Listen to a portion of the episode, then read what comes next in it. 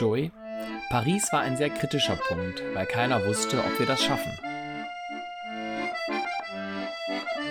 Kathy, wir hatten existenzielle Ängste. Paul, es war ein täglicher Kampf. Angelo, das war kein Zustand für Kinder. John, die härtesten Jahre, aber die beste Schule. Patricia, wir waren Hinterbliebene mit einem Pakt, den niemand brechen konnte. Jimmy, das war eine Zeit der Extreme.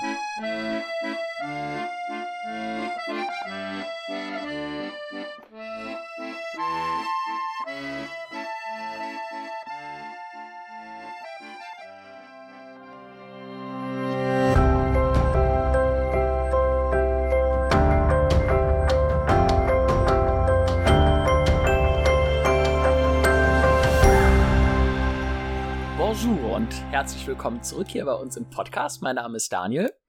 Und ich bin André, von mir auch ein fröhliches Bonjour. Und ihr hört wie immer den Keep on Singing Podcast rund um die Kellys. Und heute widmen wir uns einem großen Thema und zwar die Kellys in den 80ern in Frankreich, als sie in Paris gewohnt haben.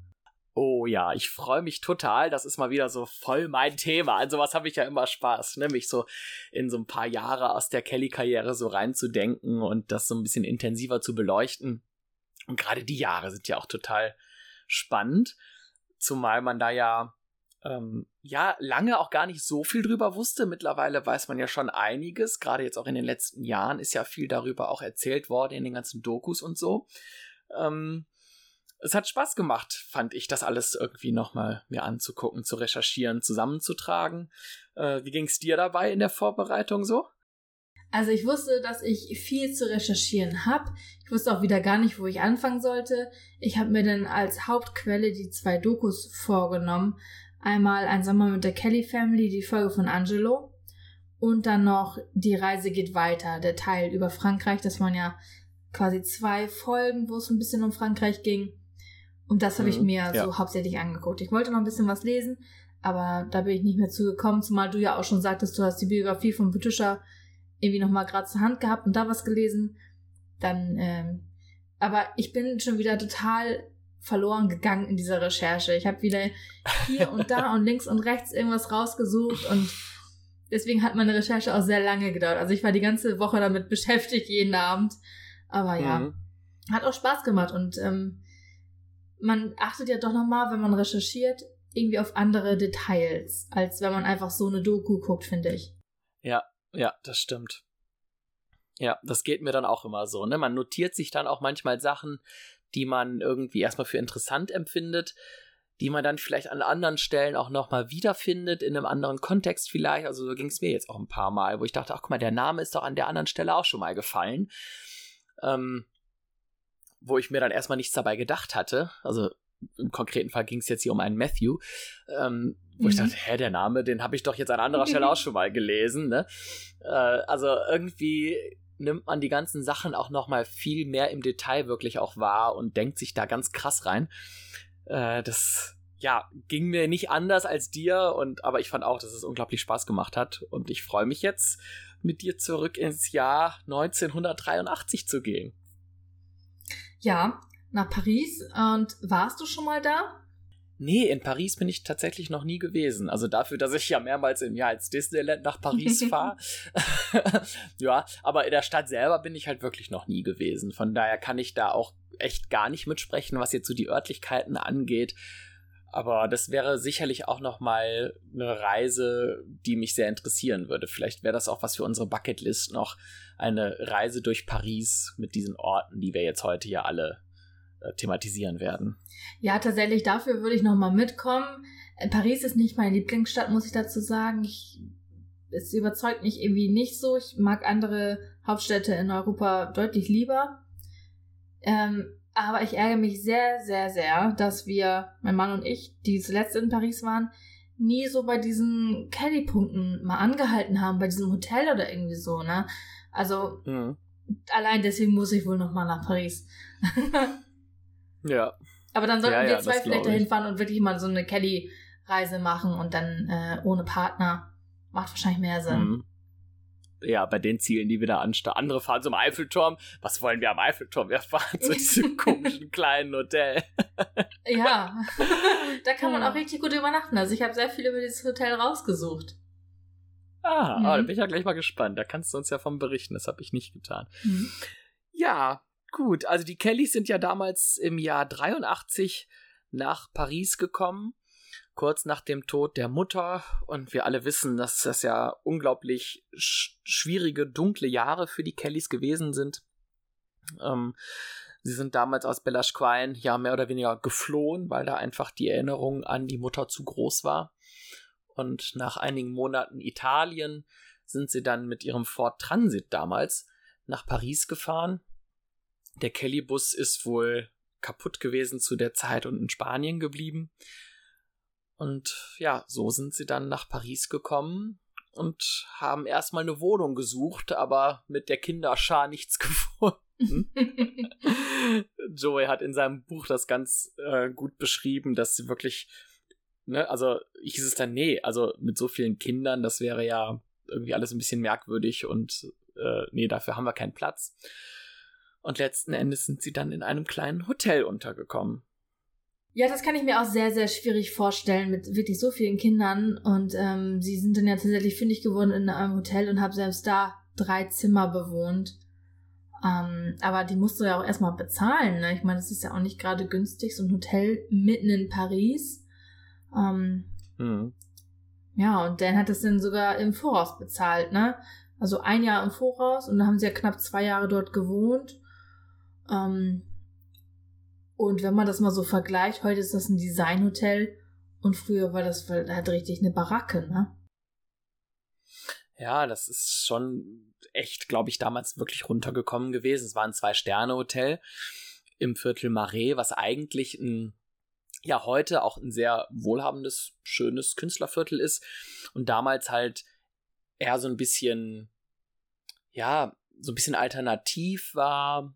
Ähm, auch damals gab es da schon sehr viel so Kleinkunst und ähm, viele Bars und Cafés und ähm, aber halt mit einem sehr durchmischten und sehr alternativen Publikum. Jetzt nicht unbedingt so das erste Haus am Platz. Ähm, ja, ein bisschen einfacher. Ja, und es war auf jeden Fall kein Luxus dort. Also ich habe mal geguckt. Äh, früher hieß das Hotel Hotel de la Pointe Rivoli. Heute heißt es Temple de Jeanne. Und das ist in der äh, Rue Saint-Antoine in Paris, in, also Haus Nummer 125. Ähm, und ein Klassik-Doppelzimmer hat 12 Quadratmeter. Dann hat man noch ein Prestige-Doppelzimmer mit Terrasse, 25 Quadratmeter. Und das dritte Zimmer, wo die Kellys drin gewohnt haben, habe ich jetzt nicht zu 100% identifizieren können. Es war auf jeden Fall irgendwie auch eins auf der Rückseite anscheinend. Aber diese zwei, also das Klassik-Doppelzimmer und das Prestige-Doppelzimmer mit Terrasse, die kann man halt einfach jetzt so buchen. Und das müssen wir irgendwie wirklich mal machen. Ähm, das wird dann wahrscheinlich teuer, wenn der eine in dem einen Zimmer ist, der andere in dem anderen. ja. ähm, ich hatte auch irgendwo mal rausgefunden, warte mal, was kostet denn die Nacht? Ich glaube 197 Euro. Bin ich mir jetzt aber gerade nicht mehr ganz sicher, habe ich nicht aufgeschrieben. Ähm, auf jeden Fall sehen die jetzt mittlerweile richtig schick aus und das kann man halt sehr gut sehen, in welchem Zimmer die Kellys waren, anhand halt dieser Doku. Ähm, und wenn man jetzt mal so guckt, da steht halt wirklich nur ein Doppelbett drin und dann ist dieses Zimmer voll, ne? Also, Mhm. die Kellys haben da irgendwie auf ihren Matratzen gewohnt und Angelo sagt halt zu Recht, ne, dass das halt kein, keine schöne Kindheit für Kinder war, ne? Kein Zustand. Ja. Schon Ja, echt krass. Genau. Das ist Wahnsinn, ne? Also diese Bilder, die du jetzt da beschreibst, die stammen ja jetzt aus der Doku, wo die Kellys im letzten Jahr nochmal da waren und eben halt aus der Folge eine, ähm, ein Sommer mit der Kelly Family, wo Angelo und Kathy da waren. Aber ich finde, da, wo die Kellys alle zusammen da waren, da finde ich, merkt man den Kellys das auch nochmal richtig an, dass die selber schon fast schockiert waren Ja, ne, wie die das damals haben überhaupt schaffen können, in diesen kleinen Zimmern so beengt mit so vielen Personen und eben halt auch in dem Zustand, in dem sich das Hotel damals befand. Ähm, ja, also ich fand, es war eine sehr, sehr nachdenkliche Stimmung da unter den Geschwistern. Und ich glaube, die haben sich da alle nochmal umgeguckt und so ihre Gedanken gemacht, zurückerinnert an die Zeit. Also ich hatte da das Gefühl, dass da unglaublich viel innerhalb der einzelnen Köpfe so passiert. Ja, du darfst auch nicht vergessen, dass die Kellys ja damals so klein waren. Natürlich kam denen das größer vor. Und ich glaube, damals als Kind nimmst du einfach Sachen hin, solange deine Eltern bei dir sind. Wenn das halt damals so mhm. total verwüstet und verwahrlost war, ist dir das wahrscheinlich gar nicht so aufgefallen, weil du halt ja. einfach, ja, du guckst halt nicht da drauf, ne? Mhm. Und heute hat das Hotel 8,8 Sterne bei Booking.com. Also die Bewertung oh. ist 8,8 von 10. Also ja. so schlecht ist es nicht und es sieht auch wirklich schick aus. Mhm. Ja, damals halt ne, total ohne Möbel, ohne Spielzeug, also und am schlimmsten fand ich ja, dass die Kellys immer in diesem Hotel saßen, weil ja nur die Großen äh, losgezogen sind. Und ähm, die Kleinen, so Angelo, Maite, Paddy und Barbie, saßen halt den ganzen Tag mit dem Vater in diesem Hotel, in diesen dunklen Zimmern und äh, sind nur einmal die Woche wirklich rausgekommen. Also das ist auch unvorstellbar. Ja, das fand ich auch ganz schlimm, um das nochmal zu sehen, ne? Oder zu hören. Also stell dir das mal vor, diese Kinder sitzen da wirklich den ganzen Tag und müssen sich halt auch immer wieder aufs Neue von den großen Geschwistern verabschieden. Also Angelo beschreibt das ja auch ganz eindringlich, dass er da wirklich auch geweint hat, ne, wenn Kathy, also seine Mutter praktisch mhm. gefühlt Mutter, dann ja jeden Morgen das Haus verlässt und Barbie sich dann um ihn hat kümmern müssen. Und jetzt überlegen wir mal alle, wie wenig älter Barbie ja zu dem Zeitpunkt war. Also auch die war ja noch ein sehr, sehr kleines Kind. Ja. Und sie musste sich dann so intensiv um das, das ja fast noch Baby kümmern. Also das, äh, das, ist eine ganz, ganz prekäre Situation. Das fand ich auch ganz schlimm, als sie gesagt haben, dass sie Angelo in die Badewanne gesetzt haben. Und sie haben jetzt da nicht mehr zu gesagt, aber ja, warum haben sie es gemacht? Damit er nicht sieht, wie Kathy geht und damit er wahrscheinlich auch nicht da raus kann, ne? Ja. Ja, ja, klar, natürlich. Das wird es gewesen sein. Ja, und das Zitat von Angelo, was ich mir aufgeschrieben hatte, war, so dürfen Kinder nicht aufwachsen. Also da hat er vollkommen recht, ne? Ich glaube, aber es gibt genug solcher Kinder. Und gerade auch so, wenn man in, in die Vergangenheit guckt, ich denke mal, das, also sie sprechen es halt an, aber ich denke mal, das war viel so, gerade in so diesen ärmeren Vierteln, hm, kann ich mir ja. das sehr gut vorstellen. Und ich denke mal auch ja. heute, also ich will jetzt hier keine Klischees aufmachen, aber irgendwelche Familien, die halt, wo die Eltern den ganzen Tag rauchen und vorm Fernseher sitzen, da geht es den Kindern nicht anders, ne? Glaubt man nicht, dass die mal in den Park gehen oder so, gerade in einer Großstadt. Hm. Ja gut, das war jetzt damals bei den Kellys noch ein bisschen anders. Da beschreiben sie ja, dass sie immer mittwochs dann in einen Park gegangen sind. Und ja, das war dann im Grunde die große weite Welt für die ganz Kleinen. Und mittwochs war dann das Highlight, wenn es dann mal vielleicht ein Eis gab und man halt was anderes sehen konnte. Ja, also schon krass. Ja, Einmal die Woche raus. und auch die Großen haben ja auch kein Sonnenlicht gesehen, ne? aber da kommen wir, glaube ich, gleich nochmal drauf, wenn wir über die Kellys in der ja. Metro sprechen. Wir waren ja gerade beim Hotel. Also das war wirklich sehr zentral. Ich habe mal geguckt bei Google Maps und zwar, und zwar geht man fünf Minuten zu Fuß zur Seine, ähm, 13 Minuten zu Fuß nach Notre Dame und 20 Minuten zu Fuß zum Louvre. Rechts daneben ist ein Café, das heißt äh, Tabaco Saint-Paul. Und links daneben ist ein Restaurant, das heißt L'Enfant du Nil. Ähm, genau, da kann man sich vielleicht ein bisschen dran orientieren. Und quasi direkt gegenüber ist die Metrostation St. Paul. Also wirklich sehr zentral. Und äh, ich denke mal, dass ja, demnach Dan auch eine hohe Miete gezahlt hat, ne? Hm. Ja, das glaube ich auch. Also da war es wirklich echt vonnöten, dass die Kellys da viel Musik machen und spielen, um einfach wirklich ihr Geld zu verdienen, damit sie einfach eine Unterkunft haben und damit sie was zu essen haben. Und also da spielte man wirklich, glaube ich, ums Überleben im wahrsten Sinne des Wortes. Und was ich auch ganz spannend fand, bevor wir jetzt vielleicht wirklich auf das, die Musik selber nochmal eingehen zu der Zeit, dass die Kellys ja wirklich damals ganz bewusst auch eine Entscheidung getroffen haben, machen wir jetzt weiter oder nicht ich habe immer so gedacht, ja, das hat sich da einfach in der Zeit ergeben, dass man irgendwie das Gefühl hatte, wir machen jetzt weiter, das ist die einzige Möglichkeit. Aber es scheint ja tatsächlich so ganz konkrete, ja, Jimmy beschreibt es als Meetings ähm, gegeben zu haben, wo die Kellys wirklich da gesessen haben, sicherlich eher die Älteren, und mit denen gemeinsam überlegt haben, machen wir jetzt weiter mit der Musik oder eben nicht? Was wären die Alternativen und welche Konsequenzen hat das, wenn wir weitermachen?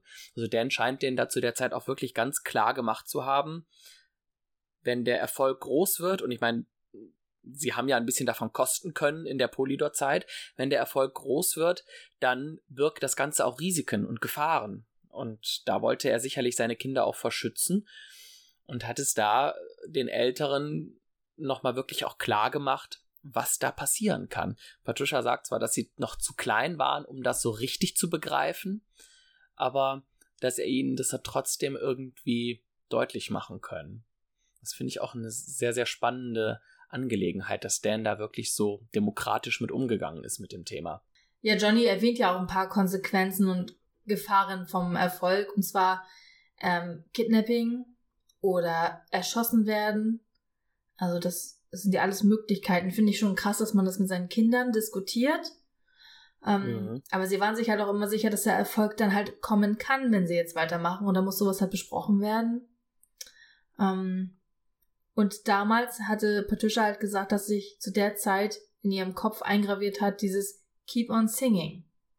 Das waren mhm. ja auch die letzten Worte der Mutter, haben wir ja schon oft drüber gesprochen. Und da hat denen das, glaube ich, besonders in der Situation im Leben sehr viel Kraft gegeben, weil sie haben ja wirklich pausenlos gearbeitet und wirklich nur von der Hand in den Mund wahrscheinlich gelebt. Also ich glaube, ja, das ja. war wirklich die bitterste Zeit der Kellys in ihrem ganzen Leben. Ich habe dazu einen Satz notiert. Ich glaube, der war aus Patricias Buch. Ich bin mir nicht mehr hundertprozentig sicher. Wenn nicht, dann ist er aus Joeys Buch. Aber ähm, einer von den beiden hat geschrieben, wir waren Hinterbliebene mit einem Pakt, den niemand brechen konnte. Und das, finde ich, beschreibt das, glaube ich, richtig gut. Also dieser Pakt war ja wirklich das Versprechen, keep on singing, den halt wirklich niemand brechen konnte. Das finde ich ein sehr, sehr schönes Bild. Ja, da können die Kellys wirklich froh sein, dass sie zusammen diese Zeit halt so gut durchgestanden haben. Hm. Ja. Auch wenn ich mich immer noch frage, ja, wie Kathy also, das gemacht hat zu der Zeit. Wie die das überlebt hat. Ja gut, über Kathy haben wir ja auch schon ausführlich gesprochen ja. im Zusammenhang mit, mit Frankreich in der Folge über Kathy, aber das werden wir heute sicherlich auch noch an einigen Stellen anschneiden, weil sie ja gerade in der Zeit auch eine echt zentrale Rolle gespielt hat in verschiedenen Ebenen. Ne? Also wir waren ja jetzt gerade schon bei den Kleinen ähm, sie hat da so eine Art Mutterrolle übernommen und Angelo versorgt. Sie hat auch Dan versorgt, da kommen wir auch später nochmal drauf. Mhm. Also, ne, als zentrale Figur ist sie da wirklich ganz, ganz, ganz wichtig. Ja. Also ohne Cassie wird es die Kellys so heutzutage nicht geben. Das stimmt. Eine Sache habe ich noch zum Hotel. Ich weiß nicht, wie viel du noch hast, aber eins hätte ich noch im Angebot. Mhm, ich weiß, was jetzt kommt. du weißt, was jetzt kommt? Ja. Ach so, nee, das kommt auch noch. Das kommt auch noch, das können wir direkt danach machen. Aber ähm, ich habe in Patricias Buch gelesen, dass Dan damals zu der Zeit angefangen hat, die Geschwister morgens mit Mönchsgesang zu wecken. Mit diesem gregorianischen Mönchsgesang. Fand ich auch nochmal sehr spannend. Und warum hat er das gemacht? Ja, weiß ich nicht, um die Kellys morgens irgendwie sanft aus dem Schlaf zu holen, hat er dann, also er hat da wirklich so Boxen installiert in diesen Zimmern und hat dann über ein Kassettendeck oder was diesen gregorianischen Mönchsgesang abgespielt, die Kinder dann wach gemacht und dann irgendwie gesagt, ja, guten Morgen und in 20 Minuten geht's los, so ungefähr. Äh, und Patricia macht das zum Teil tatsächlich heute noch und hat es auch mit ihren Kindern gemacht, wohl nicht zum Aufstehen, sondern zum Einschlafen. Mhm. Interessant. Hm, das Buch zwar gelesen, aber man kann sich ja nicht an alles erinnern, ne? Huch. Nee, aber das fand ich so, so lustig, dass ich es mir nochmal notiert habe. das mit diesem Mönchsgesang ist schon sehr, sehr eigenartig. Also er hatte auch sehr splinige Facetten, dieser Dan. ja, das ist, äh, das ist wirklich sehr komisch. Vor allem, dass er dann schon wach war, als die Kinder äh, aufgestanden sind, aber gut. Ähm, ja. die Sache, die ich erzählen wollte zum Hotel, war die mit Areski. Und zwar haben die Kellys ja da, ich habe das erste Mal erzählt, wie dieser Song zustande gekommen ist. Ne? Und zwar war ja Areski der Mann von Fatima. Irgendwie eine algerische Familie, denen das Hotel gehörte damals. Und immer wenn das Telefon geklingelt hat, hat man wohl diese Fatima durch den ganzen Hof brüllen hören. Araski, Araski! Und äh, ja, da kam dieser Song zustande, wobei ich nicht so ganz verstehe, warum das jetzt irgendwie Liebeslied ist und dann auch noch auf Spanisch. Also das schließt sich, erschließt sich mir bis heute irgendwie noch nicht so wirklich. Aber Adeski ist halt ein, tatsächlich ein Name von jemandem, den die Kellys damals kannten. Hotelbesitzer. Zumal Adeski als, als Wort ja auch gar nicht in dem Song mehr auftaucht. Ne, das ist ja im Laufe der Entstehung des Songs rausgeflogen. Also es gibt ja Urversionen, wo Barbie tatsächlich auch ähm, von Adeski singt und das ist halt ein Freund der Familie ist. Ja. Aber ja, so richtig die Verbindung zu dieser Ariski, Ariski-Geschichte mit dem Telefon, die sehe ich in dem Lied jetzt auch nicht so ganz, aber gut. Nee. Äh, es heißt halt nach wie vor Ariski und äh, gehört halt irgendwie bei den Kellys dazu. Also finde ich eine sehr, sehr coole Entstehungsgeschichte von diesem Song eigentlich. Ja. ja. Ariski. Patricia beschreibt das auch in ihrem Buch sehr ausführlich. Also da beschreibt sie auch eben genau dieselbe Situation eben. Wobei da steht halt, glaube ich, nicht algerisch, sondern marokkanisch, Ach wenn so. mich jetzt nicht alles täuscht. Aber das kann natürlich auch sein, dass das einfach im Laufe der Erinnerung, das sind ja jetzt auch ewige Jahrzehnte schon her, dass es da auch bei den Kellys unterschiedlich abgespeichert ist. Also es scheint wohl irgendwie eine nordafrikanische Familie zu sein die da auch tatsächlich nicht mehr lebt. Also Patricia ist dann ja nochmal da gewesen für die Recherchen zu ihrem Buch und musste dann halt feststellen, dass es Areski nicht mehr gibt, dass der halt schon verstorben war, aber es gab halt eben noch andere Menschen aus dem Wohnviertel da, die sich auch tatsächlich noch an die Kellys und zu der und an die Zeit und an Areski erinnern konnten, was Patricia da sehr gefreut hat. Das beschreibt sie auch sehr schön in ihrem Buch. Also ich glaube, dass es immer wieder für alle Kellys irgendwie ganz spannend ist, so ein bisschen eigene Vergangenheitsbewältigung zu machen und sich ja alte Orte nochmal anzugucken, mit alten Bekannten zu sprechen. Das scheint immer sehr großen Eindruck hinter, zu hinterlassen bei den verschiedenen Geschwistern. Weißt du, was ich daran am faszinierendsten finde? Wie viel die Kellys noch wissen die waren da alle noch so jung und ich meine, alleine Kathy mhm. und John können sich ja auch nicht an alles erinnern. Die Kellys haben da so viel Erinnerung dran, das finde ich richtig krass. Also an alle Zeiten ja. irgendwie. Mhm. Ja, und ich glaube, je mehr man dann auch wieder sich damit beschäftigt, umso mehr kommt auch wieder, ne? Und wenn dann vielleicht mehrere Geschwister gemeinsam an einem Ort wieder sind, dann erzählt der eine eine Story, der er noch weiß, und das triggert beim nächsten vielleicht wieder irgendeine andere Erinnerung hervor die derjenige nicht gehabt hätte, wenn das Geschwister, der Geschwisterteil jetzt nichts erzählt hätte. Also ich glaube, dass es halt auch gut ist, wenn die halt gemeinsam solche Orte besuchen, um Erinnerungen wieder wachzurufen. Ja, erstmal das, das kannst du natürlich haben. Und wahrscheinlich auch, weil deren Alltag ja so außergewöhnlich war. Deswegen wahrscheinlich, dass sie sich halt das einfach, dass sie sich einfach so gut daran erinnern können. Weil ich kann mich jetzt nicht an jeden Tag in meiner Kindheit erinnern. Also klar hat man irgendwie mal so Highlights, aber ja, das sind halt Highlights gewesen. Und weil das Leben von den Kellys wahrscheinlich generell so ähm, ereignisreich mhm. war, haben die einfach viel behalten. Ja. Da war halt ein Highlight nach dem anderen, während bei uns vielleicht viele Tage sehr ähnlich gewesen sind. Ja, oder vielleicht auch durch die Fotos und alles. Ne? Die haben ja immer schon viel dokumentiert. Ja. Vielleicht deswegen ja. auch. Ja, das kann es natürlich auch gut sein. Oder die Kellys haben Tagebuch geführt, das weiß man natürlich nicht. Kann natürlich auch sein. Bei so einem John kann ich mir das gut vorstellen, aber bei Patricia. Hm. Ja. Na gut. Was ich auch nochmal sehr eindrücklich fand, war, was Cathy in dem Zusammenhang beschrieben hat, dass in den 90ern in diesen großen Suiten sie mehr gefangen waren als in dieser kleinen Abstellkammer da in Frankreich in den 80ern. Weil, weil sie in den 90ern alles haben sich bringen lassen müssen. Ne? Also egal was du wolltest, es musste dir immer jemand vor die Tür stellen. Und damals in Frankreich hatte man zwar nur ein ganz kleines Räumchen, in dem man sich aufhalten konnte und sehr beengt mit allen zusammen, aber man konnte rausgehen. Und zwar problemlos, ohne dass da irgendwelche Horden von Teenies äh, vor der Tür warten und kreischen. Und das ist im Vergleich zu der Situation in diesen großen Luxussuiten in den 90ern natürlich nochmal viel mehr Luxus wenn du Freiheit hast. Ja. Was ja bei den Kellys ein ganz wichtiger Gedanke ist, ne? Von daher, ähm, ja, ich finde das schon sehr, sehr spannend, was sie da beschreibt. Sie beschreibt das, finde ich, sehr schön in dieser Bett, in dieser Bettszene, wollte ich sagen. sie, li sie liegt da ja in diesem Bett und erzählt halt davon. So, so ist es richtig. Mhm. Ja. Ja, da hast du nicht unrecht.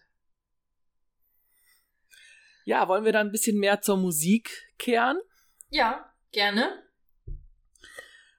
Auch zu der Zeit war natürlich Musik das A und O für die Kellys und im Grunde die einzige Einnahmequelle, das, das Einzige, was die Kellys konnten.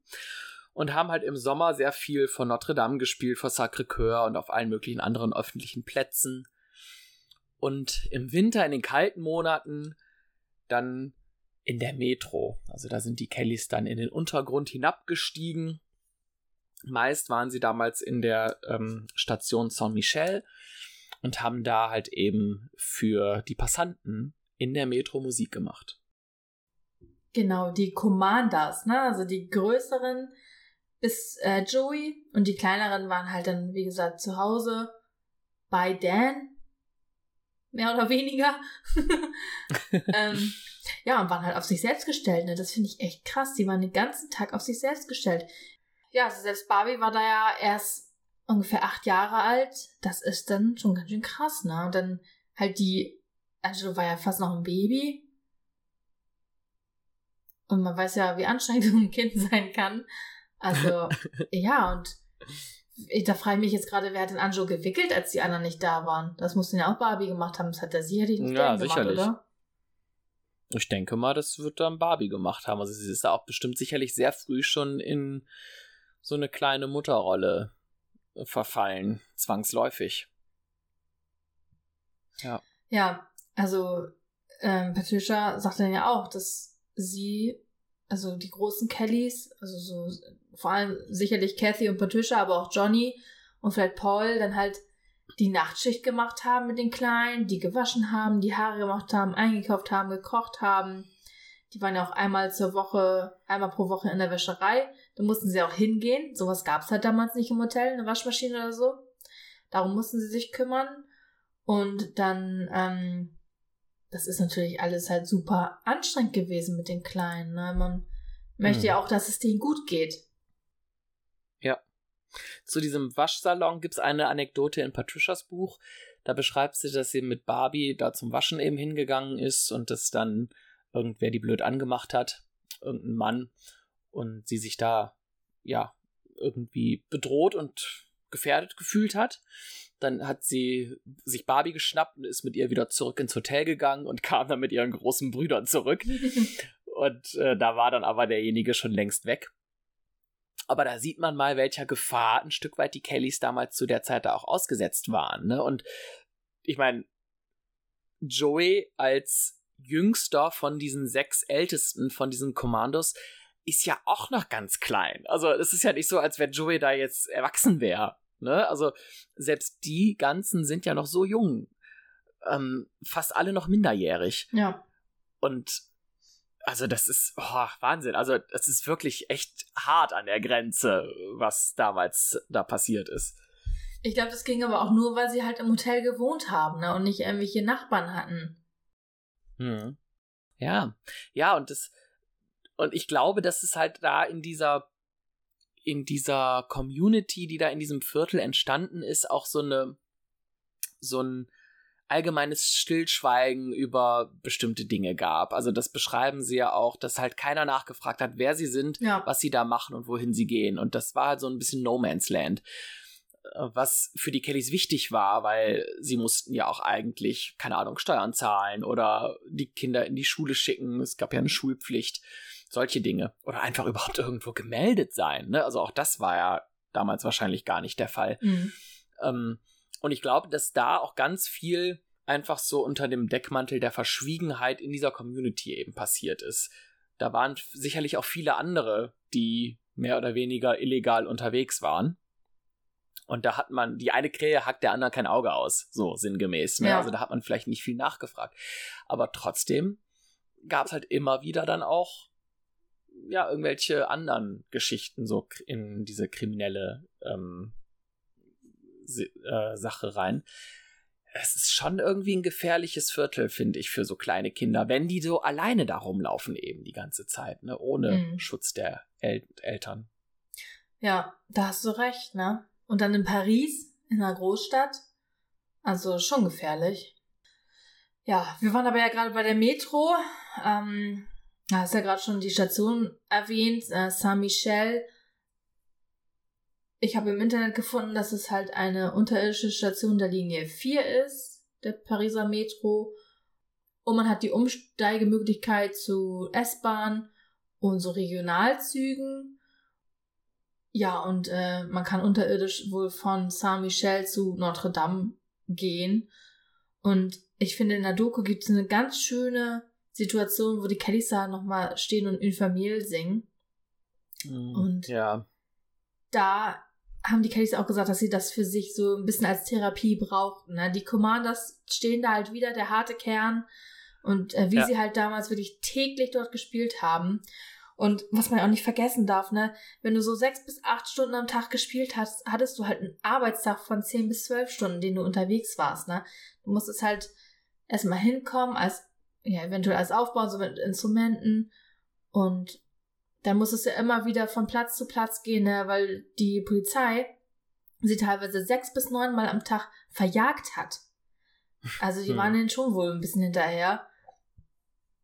Also das stelle ich mir auch wirklich anstrengend vor. Und was die Caddies dann auch für eine Verantwortung hatten, weißt du, denn sitzt da im Hotel nüchtern aus, kümmert sich eventuell gar nicht um die Kleinen und die Großen müssen halt dieses ganze Geld verdienen für die Miete und Essen und alles. Also das kann man sich gar nicht vorstellen. Ja, das war sicherlich auch ein enormer Druck, den die damals verspürt haben. Und so ein Johnny wird sich dessen bewusst gewesen sein, auch in dem Alter. Der wusste, worum es geht. Hundertprozentig. Und wenn sie nicht Geld mit nach Hause bringen, dass sie dann unter Umständen morgen nichts zu essen haben. Also das, das wird so einem Johnny sicherlich bewusst gewesen sein. Ähm, du hast gerade zwei Sachen gesagt, wo ich gerne auch noch mal kurz einen Satz zu sagen wollte. Ja. Ähm, die Situation mit Une Famille jetzt in der Doku mit den sechs Commanders, dass das die gleichen Kellys wieder waren, die da jetzt gesungen haben. Ich hatte jetzt auch noch mal so richtig Gänsehaut bekommen, als ich das gesehen habe. Ne? Mich hat das so bewegt, dass die gleichen sechs Kellys nach so vielen Jahrzehnten wieder zusammen an diesem Ort stehen und Musik machen. Das weiß ich nicht. Das hat mich jetzt beim Gucken unglaublich bewegt.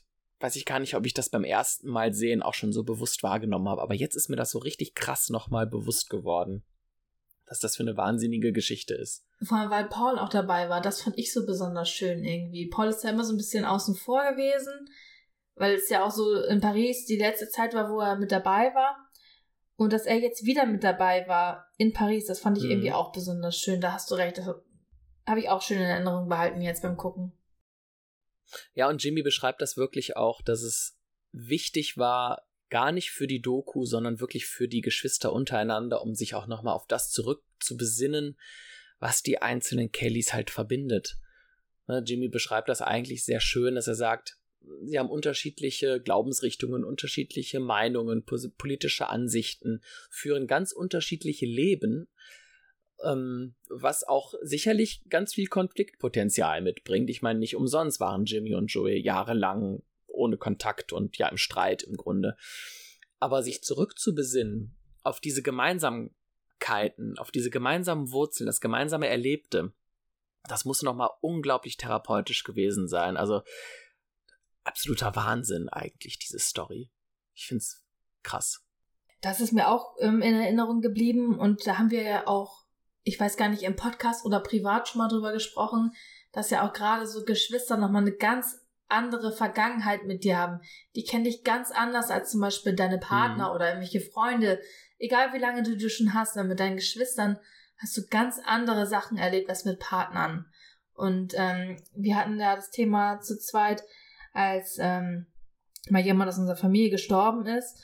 Und da habe ich dir auch gesagt, dass man mit Geschwistern da auch eine ganz andere Verbindung drüber hat. Der Partner kann er noch so gut trösten, aber Geschwister sind dann nochmal irgendwie was völlig anderes. Nicht umsonst hat man ja auch Blut ist dicker als Wasser. Ja, ich kann es schwer, ich kann es schwer nachvollziehen, weil ich halt selber keine Geschwister habe.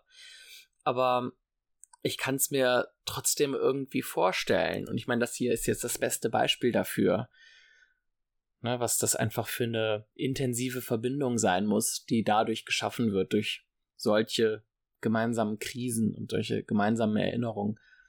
Ja. Ja, aber Freunde kommen und gehen ja auch, ne? Und deine Geschwister halt bleib, hm. bleiben immer deine Geschwister. Ja. ja und gerade in so, genau. so in solchen Zeiten, die halt so schwierig waren, ist es, glaube ich, nochmal intensiver, was da einfach in das der Erinnerung Das schweißt nochmal viel mehr zusammen. Ja, genau. Ach ja. Und das andere, wo ich eben noch einhaken wollte bei dem, was du erzählt hattest, waren diese Standortwechsel, wenn die Polizei kam. Mhm. Da haben Kathy und Patricia in der Vox-Doku, in dieser ganz langen Doku, die es da im Comeback gab, äh, drüber gesprochen und haben erzählt, dass sie dann häufig versucht haben, die mit Charme so ein bisschen irgendwie mhm. weich zu spülen. Und gerade bei den männlichen Polizisten scheint das auch funktioniert zu haben. Bei den Frauen muss das schwieriger gewesen sein. Die waren da wohl irgendwie nicht so ähm, kompromissbereit.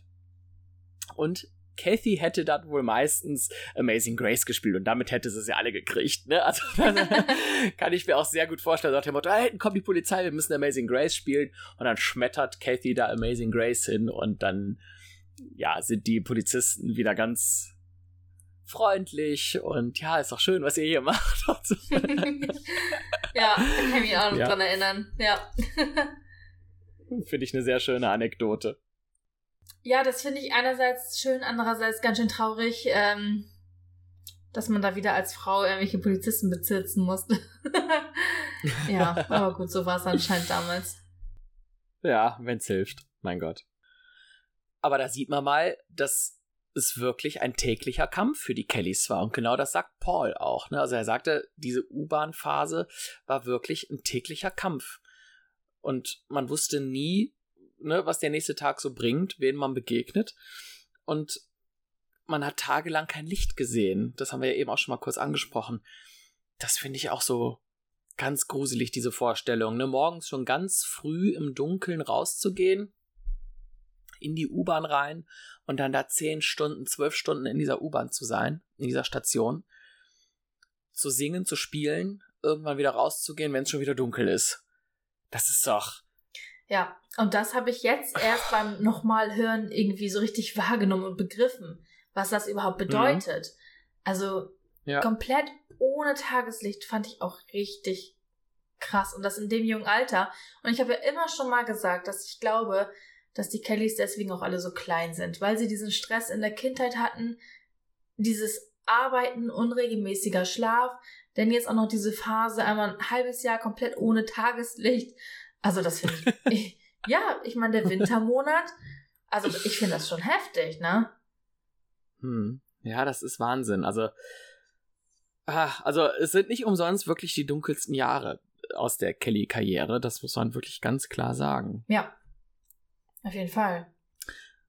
Was Patricia in ihrem Buch noch zu der Situation in der U-Bahn-Station beschreibt, ist, dass sie zum Teil halt auch während der Rush-Hour gespielt haben, wo die Leute sehr busy waren und wirklich keiner stehen geblieben ist. Und die Leute einfach, weil sie eben zur Arbeit mussten oder wohin auch immer, einfach an denen vorbeigelaufen sind. Und dann sagt sie, es war eine sehr trostlose Zeit. Wenn wir sangen, schien es, dass es nur ein Klang von vielen zu sein scheint. Also, ah, das muss ja auch sehr frustrierend dann gewesen sein, ne? Also wenn du da wirklich dann eine Stunde spielst und es ist nichts dabei rumgekommen, weil einfach jeder an dir vorbeiläuft, um seine U-Bahn zu kriegen, um zur Arbeit zu kommen. Aber auch irgendwo verständlich, ne? Also ich bin auch so ein Typ, ich bin morgens immer spät dran und ich könnte da auch nicht, wenn ich Bahn fahren würde, da irgendwie noch mal erstmal 20 Minuten stehen bleiben. Auch wenn es noch so schön ist. Ich könnte es auch nicht. Ja, ja, klar, also aus der Situation der Passanten völlig nachzuvollziehen, aber es, es muss für die Kellys ja sehr schlimm gewesen sein. Klar, ja, gerade als Kinder, da verstehst du es ja auch nicht, dass es nicht, nicht persönlich gemeint ist. Ja. Aber es muss trotzdem irgendwie zu einigem Kleingeld gekommen sein, denn Jimmy und Joey hatten dann den Job, immer das Kleingeld zu sortieren. Das schreibt Joey in seinem Buch. Finde ich eigentlich auch ganz süß. Ne? Kannst du dir die beiden Dröppe da vorstellen, wie die das Kleingeld sortieren. Eine Tasche oder eine Tüte nur mit 50ern, eine mit 1 Franc oder keine Ahnung, was es so gab. Und dann sind die wirklich in Geschäfte gegangen, um das so nach und nach umzutauschen, weil mit so viel Kleingeld kannst du ja nichts anfangen. aber keiner konnte das im großen Stil wechseln. Und dann haben die wirklich immer sich kleine Geldmengen genommen, sind damit in Geschäfte gegangen, haben das in Scheine umgetauscht. Und damit gingen wahrscheinlich dann auch nochmal Stunden am Tag irgendwie äh, verloren. Ne? Also die haben wirklich richtig gearbeitet, die Kids zu der Zeit. Ja, und bei Joey war das wahrscheinlich so 10 Franc hier für die Family, 2 Franc in meine eigene Tasche, 10 Franc für die Family, 2 Franc in meine eigene Tasche. Vielleicht fing das da schon so an. ja, der Geschäftsmann war damals schon ja. da. Aber lustig, dass du es gerade erwähnst, cool. weil Jimmy und Joey hatten ja noch einen anderen kleinen Job. Und zwar haben die ja oh, im ja. Café de la Gare gearbeitet, aber nicht als Kellner, was man sonst so denken könnte im Café. Nee, die waren äh, 83, so für drei bis vier Wochen haben sie Theater gespielt, ne, von Shakespeare, das Stück Macbeth. Und ähm, da haben Jimmy und Joey ungefähr ein halbes Jahr für geprobt. Da waren sie so 10 und 8 oder 11 und 9, das wussten sie nicht mehr so ganz genau. Das war ungefähr 11 Minuten zu Fuß vom Hotel entfernt, so 850 Meter. Und da haben die zwei dann geschauspielert. Und das kann ich mir richtig gut vorstellen. Vor allem bei Jimmy. Also der hatte ja sowieso immer schon was so für Film und all sowas übrig. Und dass der ein guter Schauspieler ist, das nehme ich ihm auch sofort ab. Ja, das glaube ich auch. Also so am Theater kann ich mir den auch richtig gut vorstellen.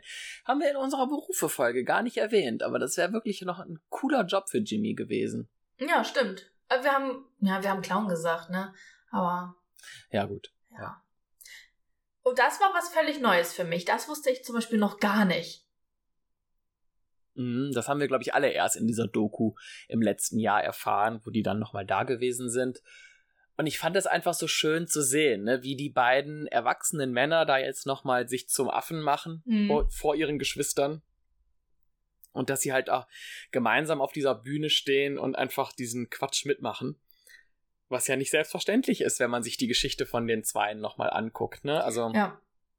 die waren ja wirklich, sind ja fast aufgewachsen wie Zwillinge, also waren sehr eng beieinander vom Alter her und haben ihre gesamte Kindheit über gemeinsam verbracht, waren Best Friends, bis sich das im Erwachsenenalter irgendwie so ein bisschen auseinandergelebt hat mit verschiedenen Ansichten und Meinungen.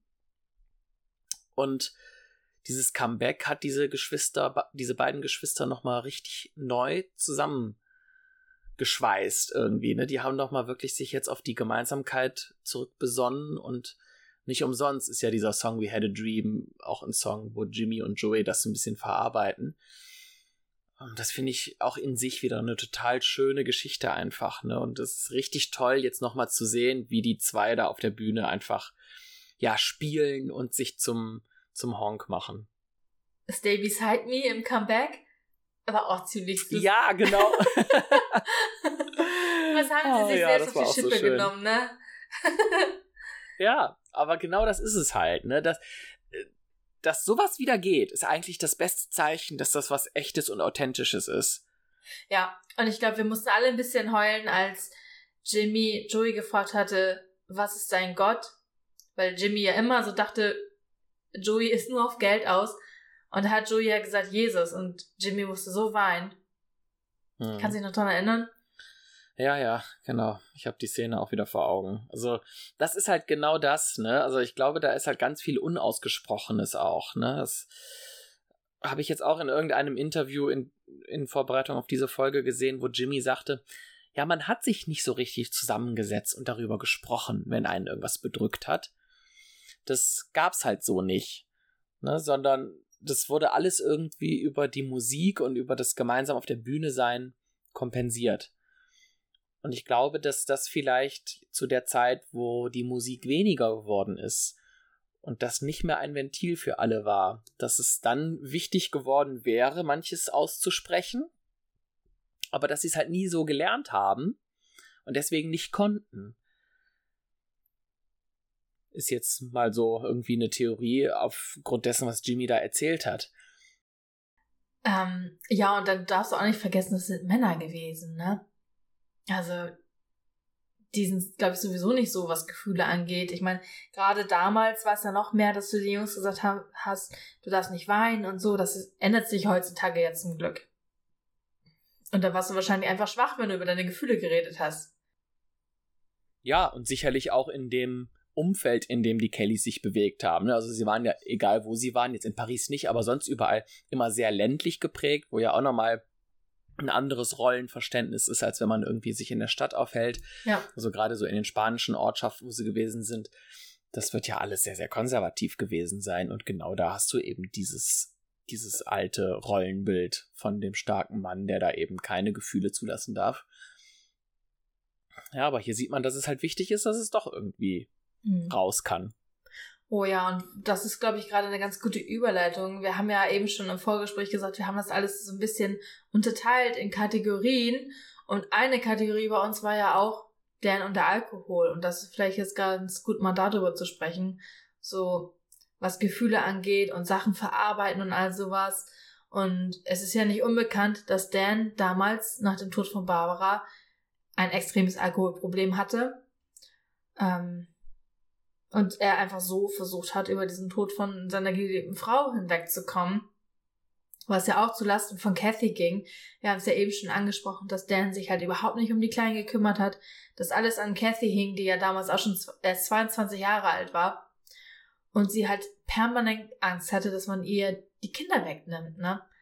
Also, dass die alle auseinandergerissen werden, weil die waren ja alle noch minderjährig und die wären ins Heim gekommen.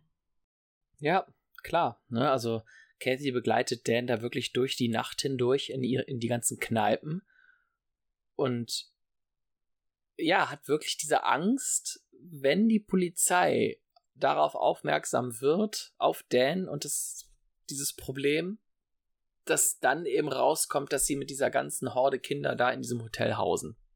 Und dann fällt dieses No Man's Land auf einmal auf. Und das, also ich glaube, wenn das wirklich passiert wäre, dann wäre die Familie wirklich auseinandergebrochen. Also dann hätte man doch die, die Erziehungsberechtigung entzogen und ja, mhm. dann hätte es die Kelly Family so nicht mehr gegeben. Ne? Also das war eine ganz präsente Angst für Kathy in dieser Zeit. Und wenn man das jetzt alles nochmal aufaddiert mit dem, was sie tagsüber leisten muss, als älteste Schwester, musikalischer Kopf dieser sechs Kommandos, die da im, äh, auf der Straße spielen, plus abends dann noch die Verantwortung für Dan zu übernehmen. Ja, ich meine, wir haben in der Cathy-Folge ausführlich darüber gesprochen, mhm. aber auch jetzt denke ich wieder, was ist das einfach für eine wahnsinnige Leistung, die diese junge Frau in diesen Jahren da einfach vollbracht hat. Einfach nur Chapeau. Die hat wahrscheinlich einfach auch nur funktioniert, ne? Weil sie war ja bis drei oder vier Uhr nachts draußen mit Dan und dann auch hm. noch als Mann verkleidet, weil als Frau, als junge Frau, damals in Paris nachts, da hast du ja auch gefährlich gelebt, ne? Und dann musst du mal überlegen, ja. Papa Dan, wenn sie den da irgendwie die Treppe hochschleifen musste, das war ja auch halt ein, ein schwerer Mann. Also da hatte sie halt echt mitzukämpfen, denke ich mal. Ja, also nicht nur eine psychische Belastung, sondern eben halt auch eine ganz akute körperliche Belastung, ne? Wenn er sich da auf sie stützt, das kann ich mir schon äh, als Knochenjob vorstellen. Das ist nicht ohne. Ja. Wobei sie auch gesagt hat, da haben wir auch in der Cathy-Folge drüber gesprochen, dass das auch die schönsten Momente mit ihrem Vater waren, wo der ausgenüchtert ist, bevor sie wieder nach Hause gegangen sind. Und die zwei saßen da vor Notre Dame und haben sich unterhalten. Hm. Also ja. die zwei hatten halt schon echt eine besondere Verbindung. Ja. Zwar immer eine sehr, ähm, also keine klassische Vater-Tochter-Beziehung, glaube ich, und auch immer mit sehr viel Zwist und ja, aber das waren halt dann wieder vielleicht diese verbindenden Elemente und da haben sicherlich auch Gespräche stattgefunden, die sehr tief gingen, weil das sind ja beides auch so Denker und Philosophen, ne? Also mhm. sowohl Dan als auch Kathy sind ja da sehr kopflastig. Das waren sicherlich sehr, sehr spannende und interessante, tiefe Gespräche, die die beiden zu der Zeit hatten. Ja, das denke ich auch. Ähm, ich weiß noch nicht, ob Dan dann ihr so ihr das Herz ausgeschüttet hat. Wer weiß, ne? Ja, da ging es sicherlich um Sorgen, da ging es aber auch sicherlich um, um Zukunftsängste vielleicht auch als alleinerziehender Vater oder sicherlich stellt man sich da auch irgendwie in Frage und was nicht alles.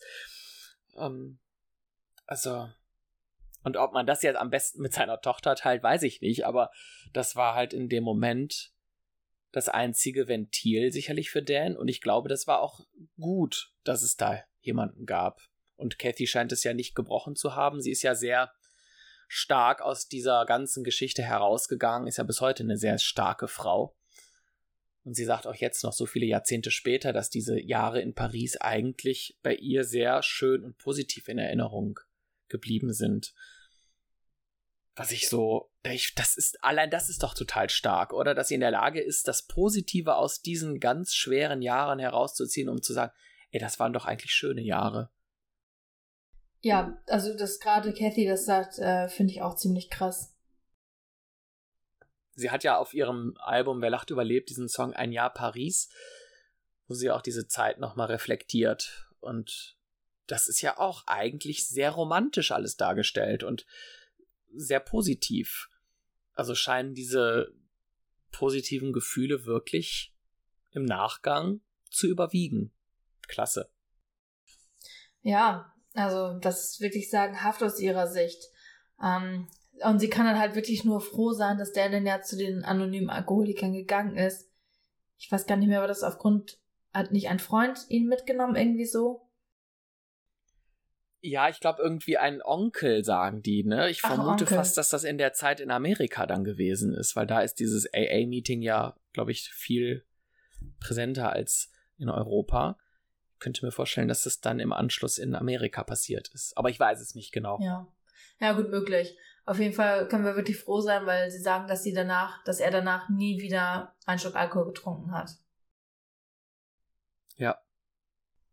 Aber auch John sagt, dass es eine schwierige Zeit war. Da habe ich mir ein Zitat aufgeschrieben, da sagt er, die härtesten Jahre waren das, aber die beste Schule. Also sie haben ja, offenbar unglaublich viel gelernt in dieser Zeit, in dieser schweren Zeit. Und ich glaube, mit beste Schule meint er einfach auch dieses Leben oder dieses über ums Überleben zu kämpfen, für den nächsten Tag genug Geld zu haben, Brot zu haben, was immer ein Dach über dem Kopf zu haben, dass das einfach die beste Schule war, diese Jahre in Frankreich. Und ähm, ich meine, wir haben jetzt viel Negatives besprochen, was in der U-Bahn so passiert ist, aber es gab ja auch einen sehr positiven Moment in der U-Bahn. Und zwar sind sie dort aufs Neue ja mal wieder entdeckt worden, nachdem das Ganze ja einige Jahre vorher mit Polydor auch schon mal passiert war und zwar eine Mitarbeiterin von Eddie Barclay, der damals in Frankreich ein ganz, ganz großer war. Mir war nie bewusst, dass das wirklich ein riesen Medienmogul war zu der Zeit. Ich habe das nochmal gegoogelt, also das war wirklich ein riesen, riesen, ganz großer Name. Ähm, und eine Mitarbeiterin von ihm hatte die Kellys dann in der U-Bahn entdeckt und zu ihm gesagt, hey, da ist was in der Pariser U-Bahn, das musst du dir mal angucken. Ja, und Ende vom Lied war dann ja, dass Dan gesagt hat, nee, wir kommen nicht zu dir, du musst zu uns kommen. Und dann ist Eddie Buckley halt in die Metro gegangen, um den Kellys zu hören. Hm. Ja, allein das ist ja auch schon äh, eine ganz krasse Story wieder, ne? Also so ein großes Tier in der Medienlandschaft steigt dann auch mal herab in die U-Bahn oder hinab in dem Fall, ja. Ähm, eigentlich echt cool, ne? Also, aber auch welche Stärke Dan da wieder hatte, ne? Ist mir auch egal, wer du bist, so nach dem Motto. Das ist doch eigentlich genial. Also, es ist typisch Dan. ja, das stimmt. Hm. Ja, und so kam es dann zum Kontakt mit Eddie Barclay und man hat sich dann irgendwie in einem Café getroffen und da lernten die Kellys auf einmal so ein bisschen ja, eine luxuriösere und pompösere Welt kennen. Ne? Also Eddie Barclay hat wohl offenbar damals zu der Zeit mittwochs immer die Pariser High Society eingeladen und da irgendwie so, so eine Gesellschaft gegeben. Und da waren die Kellys dann auch auf einmal dabei und konnten dann die teuersten Dinge essen und trinken und Menschen kennenlernen da ist ja auch Patricia als Topmodel entdeckt worden. Also das beschreibt sie auch in ihrem Buch, dass da ein Fotograf war, der sie als Model engagieren wollte äh, zu dieser Zeit, was sie dann ja ausgeschlagen hat. Aber ja, äh, Dan sagt nein, äh, denn diese Luxuswelt, dieses pompöse, dieses Starleben, das wollte er halt für seine Kinder nicht und hat dann tatsächlich dieses Vertragsangebot abgelehnt. Und die Kellys spielten wieder in der U-Bahn. Und dann zog sich das wirklich über Monate, ich glaube bis zu einem halben Jahr. Und dann irgendwann hat Dan dann gesagt, ja, okay, also Eddie Barclay blieb wohl offenbar sehr hartnäckig. Und dann hat Dan gesagt, okay, wir machen was zusammen. Und dann ist dieser Vertrag entstanden. Also, ich finde das schon auch wieder enorm, ne, dass er da wirklich dieses winkende Geld einfach ablehnt, weil er auch die Risiken sieht und die, die Probleme, die damit auftreten können. Aufgrund der Erfahrung, die sie mit Polydor gemacht haben. Das ist schon, ja. glaube ich, auch sehr stark von ihm. Ja, ich meine, aus seinen Fehlern lernt man dann halt, ne? Und dann. Ja. Dan ist ja. ja auch nicht so einer, der sich gerne veräppeln lässt, ne? Hm. Ja, ja. Der weiß, was er will und der weiß auch, was er für seine Kinder will. Das würde ich gerade sagen, ja. ja. Ja, da hast du recht. Ja, und durch diesen Plattenvertrag kam es dann zu einer Single und einer LP.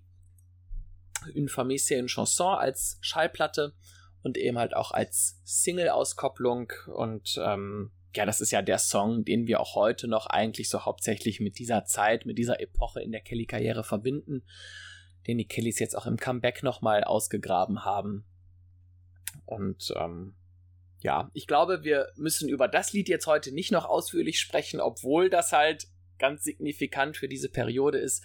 Aber ich glaube, da bietet sich unser neues Format, ein Song, eine Folge sehr gut an. Sprechen wir doch beim nächsten Mal über den Song. Da haben wir, glaube ich, mehr Platz dafür. Ich glaube, hier wird das jetzt heute zu viel. Ja, das bietet sich auf jeden Fall an. Das machen wir. Und damit einhergehend, wie das nun mal so ist, bei so einem Plattenvertrag gab es auch ein großes Medienaufkommen wieder. Ne? Also die Kellys waren auf einmal wieder in allen möglichen Fernsehshows und in Zeitungen vertreten. Im Figaro gab es wohl eine Wochenendbeilage mit einem 16-seitigen Special. Das finde ich auch geil. Also wenn das jemand noch hätte, das wäre doch cool, wenn man das nochmal ausgraben könnte. Ne? Ähm, Fernsehauftritte bis zum geht nicht mehr. Man findet ganz viel davon auch auf YouTube. Haben wir ja auch schon mal ein bisschen ausführlicher drüber gesprochen, über dieses Konzert aus der Bretagne. Auf diesem gleichen Channel gibt es auch mehrere TV-Auftritte. Unter anderem auch aus der Coco Coco Boy Show, die damals irgendwie ganz groß war, wo die Kellys halt Diddly Die gesungen haben.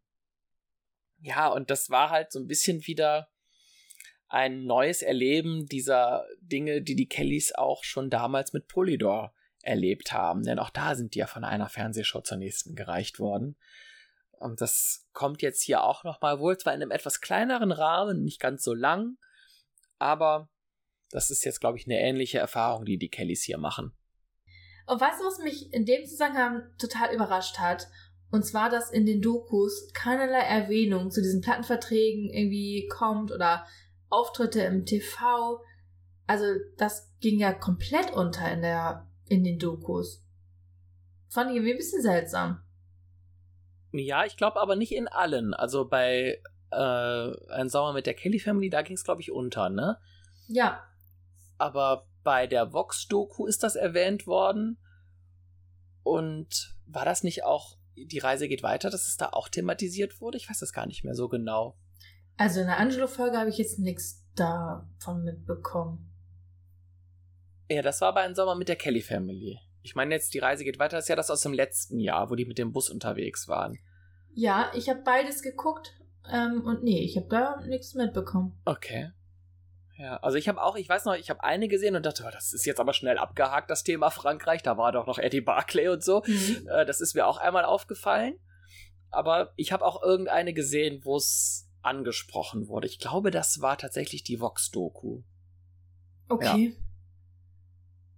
Komisch, ne? Ja, seltsam. Naja, aber nicht nur Eddie Barclay haben die Kellys ja in Paris kennengelernt. Ich möchte nochmal eben Bruce Springsteen ähm, erwähnen, den ich ja gestern erst live in Hamburg gesehen habe. Mhm. äh, es passt gerade ein bisschen. Und also was für ein Weltstar, ne? Und der hat die Kellys halt damals in Paris gesehen und angesprochen. Und die Kellys kannten halt Bruce Springsteen überhaupt nicht. was ist das? Und die sollten ihn wohl mal anrufen. Und die Kellys waren dann ja auch ein paar Jahre später wieder in den USA, haben sich aber nie bei ihm gemeldet. Die haben halt erst am nächsten Tag in der Zeitung gelesen, dass wohl der Weltstar Springsteen halt in Paris war. Für, ich glaube, zwei Tage. aber ja, dadurch, dass die Kellys halt so fernab jeglicher Medien aufgewachsen sind, kannten sie ihn halt einfach nicht. Und, mhm. ähm, genau, und die haben sich dann ja erst wieder in den 90ern wieder gesehen. Oder war das da erzählt Paddy ja auch noch bei Tafro, dass sie da Bruce Springsteen gesehen haben in der Westfalenhalle, wo die da gesessen haben. Und ähm, dass sie dann in der Pause ja bei ihm waren und er dann The River den Kellys gewidmet hat.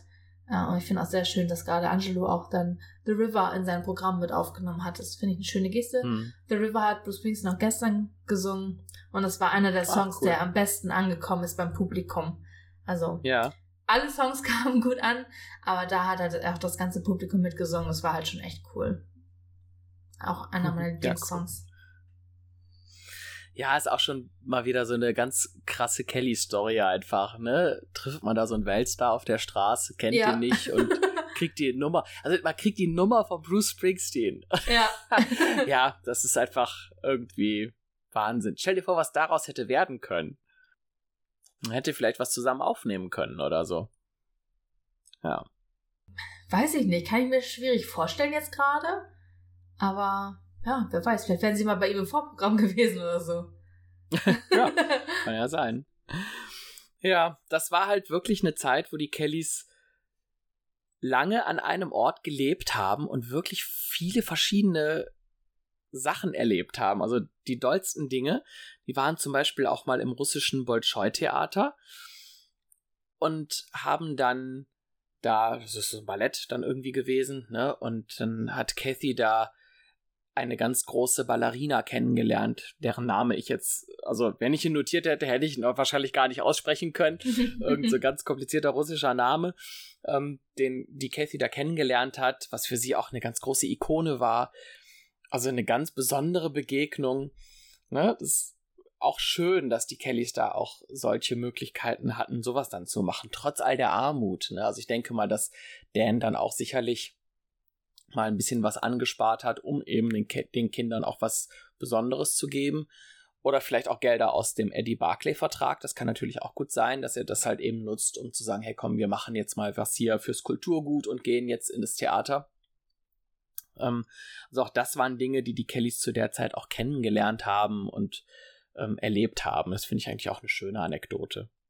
Wenn sie Freizeit hatten in Paris, dann äh, waren sie jetzt zum Beispiel hier ähm, Instrumente kaufen, haben sie erzählt. Also da haben sie zwar ihre Hafen gekauft, Flöten, Saxophon, Drehleier. Das war alles in einem kleinen Geschäft, wo halt der Inhaber alles auch selbst verkauft hat und irgendwie immer extrem besondere und einzigartige Instrumente hatte. Es war so ein Experte in allen möglichen Musikinstrumenten.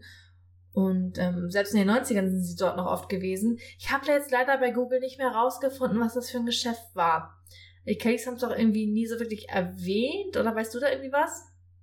Ja, das Geschäft gibt es nicht mehr, ne? Also nee, in der genau. Doku, die jetzt letztes Jahr kam, ähm, die Reise geht weiter, da sind sie auch noch mal da gewesen, aber da erzählt Paul, dass hier alles renoviert wurde und dass es das Geschäft nicht mehr gibt und dass der Inhaber auch schon verstorben wäre oder nee, in Rente ist, glaube ich, ne, so war das. In Rente, ähm, glaube ich auch. Aber in den ja, aber in den 90ern hat es das tatsächlich noch gegeben. Da sehen wir dann ja auch Bilder, Bildausschnitte aus dieser Zeit, wo die Kellys dann noch mal da gewesen sind. Aber jetzt aktuell glaube ich nicht, dass das ein Laden ist, den man noch so finden würde. Den gibt es, nee, glaube nee, ich, einfach aber ich hatte halt mehr. versucht rauszufinden, wo das war in Paris, damit man das auf seine Bucketlist so. packen kann. Ah, ja. Ja, habe ich leider nicht. Ähm, da haben die Casen anscheinend viel ihre Freizeit verbracht. Aber ansonsten war halt so ein, so ein Bummel irgendwie undenkbar. Ne? Das erwähnen sie ja auch in der Doku, wo sie dann zum Beispiel in Montmartre sind und dort haben sie halt auch gespielt und sie sagen, dass ein Bummel undenkbar gewesen wäre.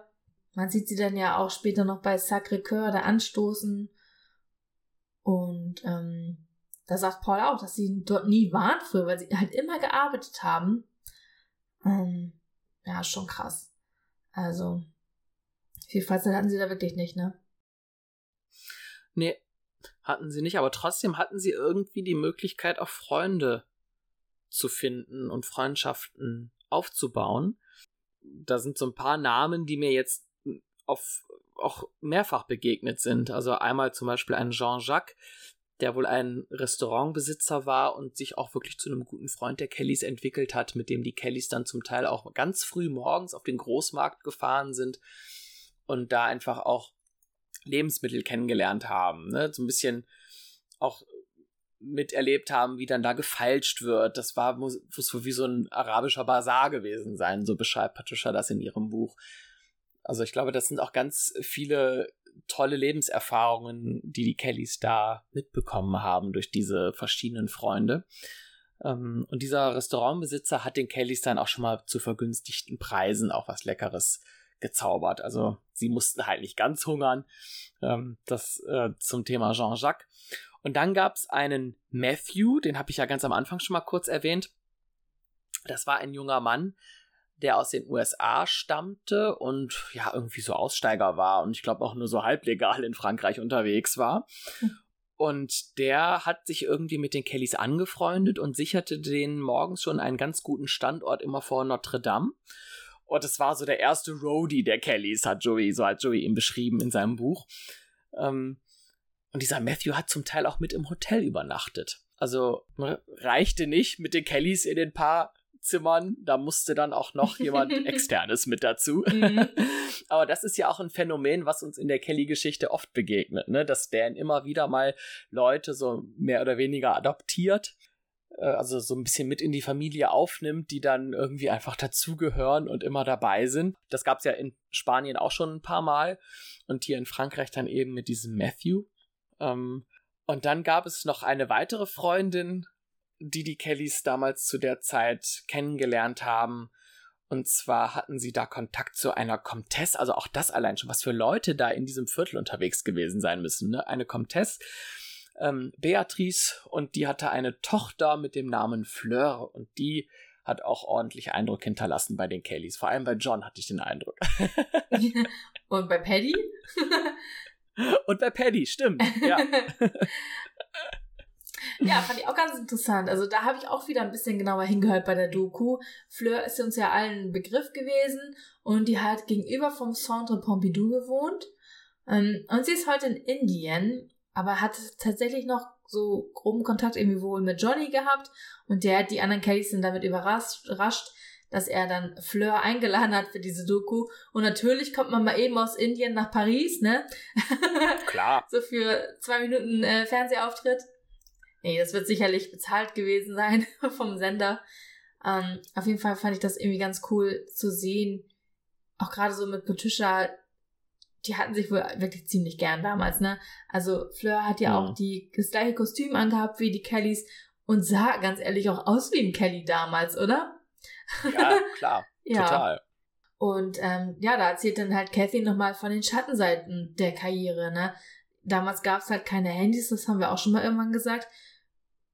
Und nicht immer kannst du deine neue Adresse mitteilen. Das, also wie, wie auch, ne, in so einem Bus. Ja, und dann hat man sich halt aus den, aus den äh, Augen verloren. Ja, aber tatsächlich kannte Fleur noch einige Texte, und zwar auch so Peces in Rio, und das haben sie dann nochmal zusammen gesungen in der einen Doku. ja, fand ich auch irgendwie ein sehr schönes Bild. Einfach, dass die sich da nochmal haben wieder treffen können, alle und dass sie dann halt auch gemeinsam nochmal gesungen haben. Ich glaube, das war für alle nochmal eine ganz schöne Situation, auch sehr verbindend. Ähm, und da, das geht wieder vielleicht ein Stück weit zurück auf das, was wir eben bei Jimmy und Joey schon mal zum Thema Geschwistern sagten. Also John sagt auch, das war in der Zeit wie eine Schwester für ihn. Also diese gemeinsamen Erfahrungen zu machen als Kinder, das schweißt irgendwie zusammen, auch wenn man sich jetzt vielleicht Jahrzehnte aus den Augen verloren hat. Aber ich denke mal, als sie sich da wieder getroffen haben, war der Kontakt bestimmt wieder total klasse, als wenn man sich nie aus den Augen verloren hätte. Ja, das ist ja sowieso irgendwie immer bei den Kellys und ihren Freunden und Bekannten, ne? Also die sind immer sehr herzlich miteinander. Hm, ja. Ja, weil ich glaube, dass es halt auch alles Menschen sind, die in dieser Zeit vielleicht nur einen kurzen Abschnitt die Kellys begleitet haben, aber immer sehr, sehr intensiv. Ja. Also ich glaube, das ist auch sowas typisch Kelly, ne? Also wenn schon, denn schon. Das war da, glaube ich, immer direkt so von 0 auf 100. Und von daher glaube ich, dass es auch wirklich dann immer Leute sind, die den Kellys dann auch sehr, sehr wichtig sind. Das finde ich irgendwie erstaunlich. Weil wenn man jetzt nochmal so überlegt, allein so aus seiner Kindergartenzeit, mit wie vielen Leuten man noch irgendwie befreundet ist oder Kontakt hat, es ist halt irgendwie hm. wenig, hm. ne? Ich meine, vielleicht war das auch damals einfach eine andere Zeit, dass du halt generell intensiver noch Kontakt zu Menschen hattest. Ich habe das Gefühl, dass es heutzutage irgendwie weniger wird, weil so jeder in seiner eigenen Bubble wohnt. Mhm, ja. Tja. Ja, auch über Internet, glaube ich, ne, ist alles sehr viel oberflächlicher geworden und mehr Masse, ja. weniger Qualität. Ich glaube, dass das halt auch ganz viel damit zu tun hat.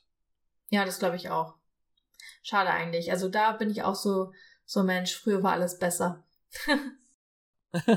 ja, also ich sagte eben schon Freunde fürs Leben, ne? Also Patricia beschreibt diese Zeit wirklich als eine ganz tolle Zeit in der Rückschau, ähnlich wie Kathy das auch schon gemacht hat. Ne? Also das ist irgendwie Wahnsinn, dass es bei den Kellys so einen positiven Eindruck hinterlassen hat. Zumal, und das muss man ja fairerweise auch mal sagen, Patricia in einem Alter war, wo äh, ja die Welt jetzt auf einmal offen stand. Ne? Also sie war als Teenager in Paris. Ich meine, was kann dir Besseres passieren? Und dann auch noch so schön hübsch und blond und die hat da ihre Teenie-Jahre erlebt. Sicherlich auch irgendwie so ihre erste Liebe oder keine Ahnung was, ne? Vielleicht hier und da mal mit jemandem geflirtet. Also, das muss gerade für Patricia eine unglaublich ähm, schöne Zeit gewesen sein. Also, wenn ich so ihr Buch jetzt nochmal gelesen habe, das Kapitel, ich lese das mit einer sehr positiven Konnotation alles. Ja, da ist sie auch, glaube ich, so der Typ für, ne? Also, Patricia war ja immer schon ein bisschen, ähm, nicht so ein Püppchen. Also ich glaube, sie kann beides. Ich glaube, sie kann sehr so Haute Couture und all sowas, interessiert sie für Mode und all das. Sie kann aber auch sehr stumpf sein, glaube ich. Äh, ich weiß gar nicht, wie ich das sagen soll, und dass es negativ klingt. So ein, sie gibt sich mit wenig zufrieden. Bodenständig, Bodenständig vielleicht? Ja, mir fiel gerade das Wort nicht ein. Also sie ist sehr anspruchslos in einer, auf der einen Seite. Auf der anderen kann sie aber, glaube ich, auch anders, wenn sich die Gelegenheit mhm. bietet. Ähm, ja. Ist schwierig zu sagen. Sie hat irgendwie so beide Seiten. Und dann in Paris zu wohnen damals, und Paris war ja schon immer auch so die Stadt der Liebe. Und das ist, glaube ich, auch so ihrs. Und ich kann mir auch vorstellen, dass sie die Zeit da total genossen hat. Andererseits weiß ja auch nie so die Ecke, wo sie da gewohnt haben. Es ist ja auch zu der Zeit der Song First Time entstanden oder aus auf die Zeit zurückblickend, weil sie da ja auch so ähm, mit den Prostituierten irgendwie Kontakt hatten. Da weißt du da irgendwie mehr? Das war so dein Gebiet, dein Lied?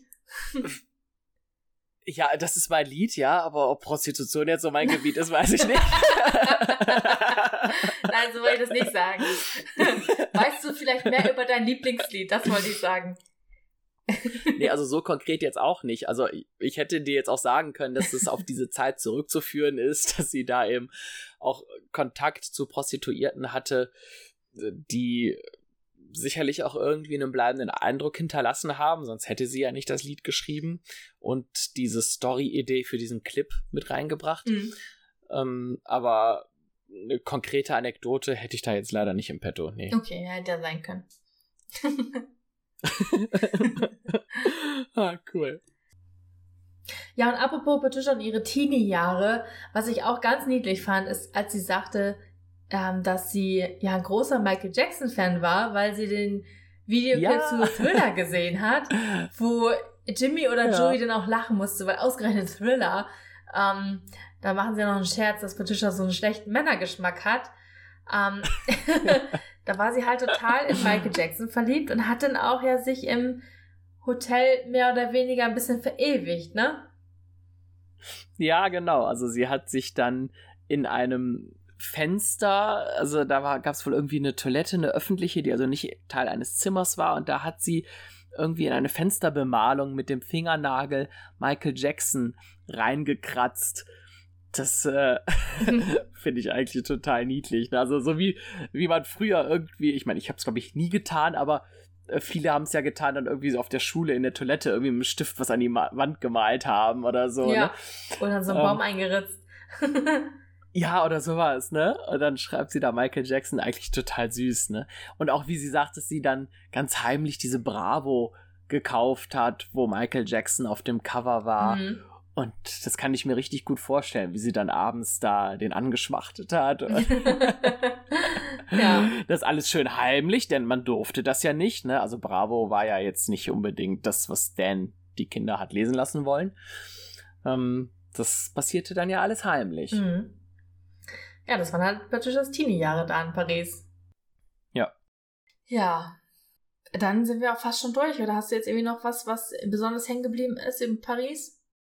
Ähm, nee, in Paris nicht. Also, also konkretes jetzt nicht, aber so ein bisschen was Abschließendes vielleicht noch. Also so ein paar Zitate oder zwei Zitate, die ich ganz besonders toll fand. Nämlich einmal, dass es so diese Musketierzeit der Kellys war. Einer für alle und alle für einen. Mhm. Das fand ich sehr passend für diese Phase. Und was Patricia sagt und auch in ihrem Buch schreibt, dass es für die Kelly-Karriere so ein bisschen war wie der Phönix aus der Asche. Ja, ähm, das haben wir also auch notiert. Auch das passt ja vom Bild her total gut, ne? Dieses wirklich am Tiefpunkt angekommen zu sein nach dem Tod der Mutter, ähm, diese harten Jahre da durchgemacht zu haben und dann da den Grundstein zu legen für alles das, was da noch so kam. Also ich würde mal sagen, dass die eigentliche richtige Streetlife-Zeit da ihre, ihr Fundament gefunden hat. Ähm, und, und, nicht umsonst, ne, auch das kennen wir ja, haben die Kellys damals in dieser U-Bahn gesagt, und wir werden irgendwann ein Stadion mit Menschen füllen. Das einfach diese Vision zu haben, in diesem tiefsten Loch zu stecken und aber irgendwann der Star schlechthin zu sein. Das finde ich unglaublich geil einfach. Und es passt wirklich zu diesem Phönix aus der Asche. Da hat Patricia wirklich den Nagel auf den Kopf getroffen. Das beschreibt diese Phase richtig gut. Und ich denke mal, dass das denen auch so ein bisschen Hoffnung gegeben hat. Weil irgendwie so ein Strang, an dem ja, sie total. sich langhangeln konnten. Eine Vision. Ja. Das brauchst ja. du auch als junger das Mensch. Das ist, glaube ich, ganz wichtig. Das ist das Lebenselixier, dass man eine Perspektive hat und eine Vision hat. Ja. ja und gerade in so einer ganz dunklen Zeit ist das, das das Einzige, was dich irgendwie am Überleben hält. Und das hat hier tatsächlich auch funktioniert. Mhm. Ja, das, das finde ich auch, fand ich auch ein ganz schönes Zitat. Genauso ähm, zwei Sachen noch, die ich aus der Doku mitgenommen habe. Einmal von Jimmy, der sagte nämlich, was bringt mir diese Reise? Mir wird bewusst, was uns verbindet. Wir sind sehr unterschiedlich, aber wir haben gemerkt, wir haben viel gemeinsam. Den Punkt hatten wir ja gerade eben schon so auch mit Joey. Und dann mhm, noch ein Zitat ja. von Patricia. Der Moment in Saint-Michel, das nehme ich als Schatz mit und das werde ich nie vergessen. Es war ein ganz besonderer Moment für mich. Da spricht sie über den Auftritt in der U-Bahn, in der Metro, dass mhm. sie das halt einfach nochmal, ja, damit gut verarbeitet hat. Wirklich schön. Also ich glaube, ja. diese Reise zurück nach Paris hat den Kellys unglaublich viel gegeben. Ja, also da war der Teil für die Doku sicherlich nur ein ganz kleiner Bruchteil. Da ist ganz, ganz viel passiert. Äh, nicht nur für die Kamera, sondern wirklich auch für die Familie, für die Geschwister untereinander. Ja. Und da fand ich es irgendwie so ein bisschen ah, irgendwie sehr vielsagend, dass das halt nur die waren und jetzt zum Beispiel so ein Paddy halt nicht dabei war irgendwie, ne? Mhm. Ja, ja, ja. Also ich glaube, das ist auch das, was Angelo meinte, als er sagte, er passt in das neue Konzept der Kelly Family nicht mehr rein. Äh, Im Zusammenhang mit dieser Doku, ne, wo es darum ging, warum ist er denn nicht dabei und so. Das kann ich an der Stelle total gut nachvollziehen. Ich weiß nicht, also ja, einerseits schon, aber er kann nichts dafür, dass er halt der Jüngste ist und die Zeit halt nicht so intensiv miterlebt hat. Trotzdem ist er ja ein Geschwisterkind.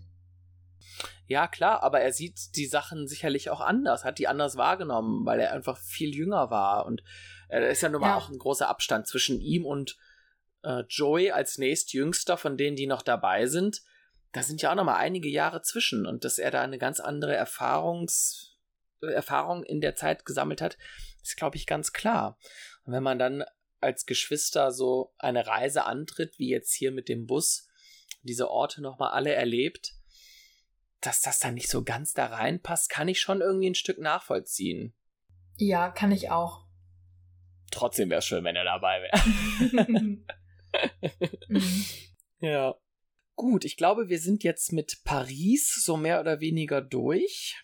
Ich hätte aber noch ein paar Sachen, die ich noch über die zweite Station in Frankreich loswerden möchte, denn die Kellys haben ja 1985 dann ein Haus gekauft in der Bretagne, in Bourg Blanc, in der Nähe von Brest. und haben für einige Monate da gelebt, so circa acht Monate und sind dann da auch viel durch die Bretagne getourt, haben da so kleine Konzerte gegeben. Und da ist ja auch dieses TV-Konzert entstanden, worüber wir Anfang des Jahres schon mal ausführlicher besprochen haben. Die Folge habt ihr vielleicht auch schon gehört. Ähm, das ist ja auch alles bei YouTube zu finden, was ich immer noch sehr, sehr geil finde, dass das alles da ist. Ähm, und in dieser Zeit haben die Kellys äh, ja wieder so ein bisschen ja, ich würde sagen, zurückgezogener gelebt. Ne? Also nicht mehr so im Stadtleben, nicht mehr so im medialen Fokus. Der Plattenvertrag mit Eddie Barclay war da sicherlich auch schon so mehr oder weniger vorbei. Ich meine, von einer so einer Single kann man ja auch nicht lange leben. Ähm, und da sind dann, finde ich, ganz schöne Fotos entstanden. Das äh, brauchte, da brauchte ich auch ganz lange, um erstmal zu checken, dass das die Zeit in der Bretagne war. Denn die Fotos auf dem Albumcover von Wonderful World, die wir so kennen, das sind ja Fotos, die 1985 in der Bretagne entstanden sind von Julio Donoso. Die sind also gar nicht aus der Entstehungszeit von den Aufnahmen. Das finde ich eigentlich auch immer ganz ähm, spannend, dass die Kellys da nochmal ein neues Coverfoto gemacht haben für das Album. Zumal es ja ein Foto gab, damals aus Bellaschquein, was ich eigentlich viel passender finde. Mhm. Ne? Aber gut, naja. Und was ich eigentlich zu dieser Zeit noch sagen wollte, war ein äh, Zitat, was ich gefunden hatte in einem Artikel von Gérard Levrault oder wie auch immer man das aussprechen mag. Das ist ein Zeitungsartikel aus dem Jahr 85 in, Fran in Französisch. Und da werden die Kellys zitiert und sagen, nach dem Baskenland ist dies die Region, die uns am meisten verführt hat. Sicherlich wegen unserer keltischen Herkunft. Das finde ja, ich eigentlich okay. auch sehr interessant, denn die Bretagne ist ja auch für diese keltischen Bezüge sehr bekannt. Ne? Also mhm. Also die Kelten sind ja bis da vorgedrungen. Und das haben die Kellys damals zu der Zeit schon auch so beschrieben. Das finde ich eigentlich sehr reflektiert. Ja, also das finde ich auch schön. Hast du noch irgendwas aus, über die Zeit in der Bretagne? Nee, gar nichts, leider. Ja, schade. Ich habe drei ganz tolle Artikel aus der Zeit. Zwei auf Französisch, einen auf Italienisch. Oha. Ja, und die sind inhaltlich eigentlich. Ähm, ich habe, als ich die damals gekauft habe, dachte ich, boah, das ist bestimmt mega, was man da alles rausfindet und so, ne? Aber die sind inhaltlich eigentlich alle ähnlich. Die beschreiben einfach den Werdegang der Kellys, dass Dan halt aus den USA ausgewandert ist, in Spanien gelebt hat, mhm. Kinder gekriegt hat, äh, nach Rom gereist, ausgeraubt. Also die komplette Story, die wir so kennen, wird da halt auf Französisch nochmal beschrieben. Und dass man halt jetzt in der Bretagne lebt oder halt in Paris lebt. Und äh, im Fernsehen war mit Eddie Barclay, bla bla bla. Also im Grunde alles das, was wir jetzt auch schon beschrieben haben. Also da war jetzt nichts Neues drin außer dass die Kellys jeden Morgen einen Löffel Lebertran essen. ja. Von daher ähm, war ich leider ein bisschen enttäuscht, als ich die vor drei, vier Jahren mal gekauft habe, bei eBay erstanden habe. Aber irgendwie trotzdem schön, diese Artikel mal so in der Hand zu haben. Mhm. Ja. Aber warum die Kellys aus Paris jetzt weg sind, weiß man auch nicht so richtig. Ne? Also in der Doku wird ja auch nur auf Paris eingegangen und danach ja irgendwie auch schon wieder weiter.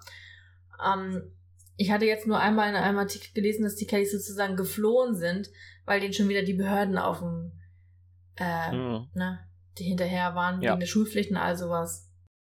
Ja, also es muss relativ plötzlich passiert sein. Es war eine ziemlich spontane Entscheidung.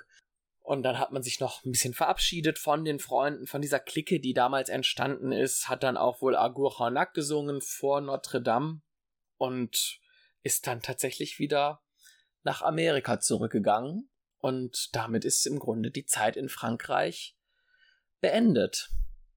Ja, ein Glück, muss man sagen. Wie, was meinst du? Warum? Ja, weil ich schon finde, dass es halt die schlimmste Kelly-Zeit war, ne? Da war sie, war sie so. auf ihrem absoluten Tiefpunkt. Ja. Ja, wobei ich glaube, dass sie so in dem letzten Frankreich-Jahr sich vielleicht so ein bisschen da wieder rausgearbeitet haben. Also ich glaube, da war man schon, da ging es schon wieder bergauf, würde ich mal sagen, oder? Weiß ich nicht. Habe ich jetzt irgendwie nicht so wahrgenommen. Ja, ich habe das, so, also für mich kam so diese Zeit nach Eddie Barclay, also nach dem Plattenvertrag. Man hatte wieder ein bisschen Geld, man konnte sich ja, man musste nicht mehr so kämpfen ums Überleben. Ne? Man konnte sich ein Häuschen kaufen und so weiter mhm. und so fort. Ich glaube, dass da auf zumindest eine gewisse Sicherheit wieder da war, so eine Grundsicherheit. Ja, das ist möglich. Aber ich glaube trotzdem, dass es vielleicht wichtig war, dieses Kapitel auch abzuschließen und zu sagen, hier, das ähm, ist jetzt vorbei und ja gut, dann ging man nach Amerika, über die Zeit ist ja auch sehr wenig bekannt, aber dann einfach nochmal durchzustarten hier in Deutschland und dann diese Streetlife-Zeit zu starten. Ich glaube, das war ganz gut, dass es da halt so ein, so ein Cut gab, um ein neues Kapitel aufzuschlagen.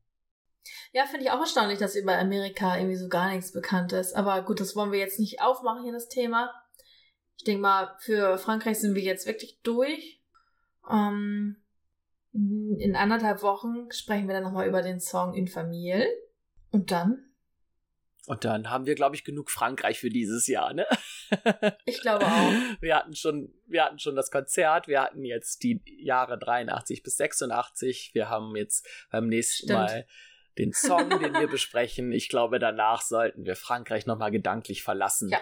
und uns anderen äh, Epochen zuwenden. ja, wir haben noch einiges auf dem Plan. Wir haben äh, eine ganz ausführliche Liste von tollen Themen, die wir noch vorhaben aufzunehmen und das wird sicherlich nach wie vor sehr, sehr interessant und äh, ich freue mich drauf, dass wir da jetzt wieder ein bisschen mit wie ich finde, fast schon neuer Energie irgendwie reinstarten, denn wir haben jetzt ja auch hier das mit dem neuen Konzept ein Song, eine Folge, das haben wir jetzt schon eine Weile und das ähm, funktioniert ja ganz gut und ich glaube, das gibt uns jetzt wirklich nochmal die Möglichkeit, die langen Folgen ähm, ja auch gut vorzubereiten und dann Themen zu nehmen, die wie eben einen besonderen Kelly herauszunehmen, um da genug Zeit zu haben, sich vorzubereiten.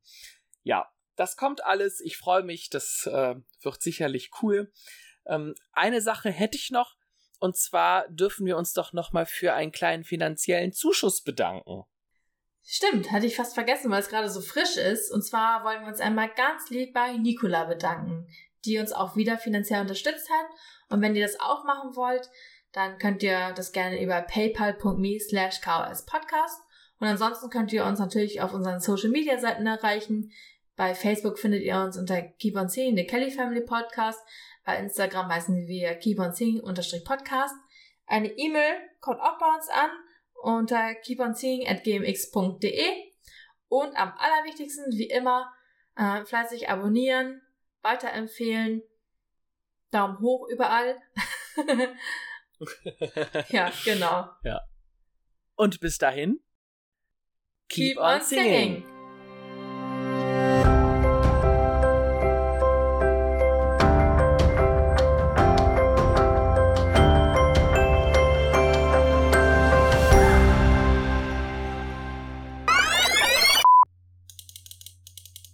Klick, klick, klick, klick, klick. hm, hab ich auch. Finde ich eine sehr schöne Anekdote. Ja, guck, dass du nicht so viel äh, durchstreichst, wenn du noch redest. Meinst du, das hört man? Ja. Man hört alles. Okay. ähm, irgendwas wollte ich gerade noch sagen. Ach, ich habe auch jetzt in der Infamil-Folge muss ich nochmal irgendwie einen Satz neu aufnehmen, weil ich habe irgendwas gesagt, was totaler Blödsinn war äh, ach genau, ich habe gesagt, erntet man das gleiche Geld. oh. Ja, das muss, ah, muss ich nochmal aufnehmen. Ja. Richtig dumm. Dass du auch nichts gesagt hast. Hättest du mich mal korrigieren können. das habe ich wahrscheinlich gar nicht wahrgenommen. Nee, ich auch nicht. ich wusste ja, was du meinst. Ja, ja, und dann überhört man sowas, ne? Vor allem, wenn man sich schon seinen nächsten Satz irgendwie im Kopf bildet. Ja, ja, genau. ja. Ach so, was, weißt du, was ich noch überlegt habe? Ob wir vielleicht bei diesem einen Song eine Folge mal die Outtakes sammeln wollen und dann mal eine Outtake-Folge machen, irgendwann als Special. Ja, können wir machen, wobei ich glaube, dass wir bisher sehr wenig haben, ne? Aber findest du? Ich fand das bisher richtig lustig.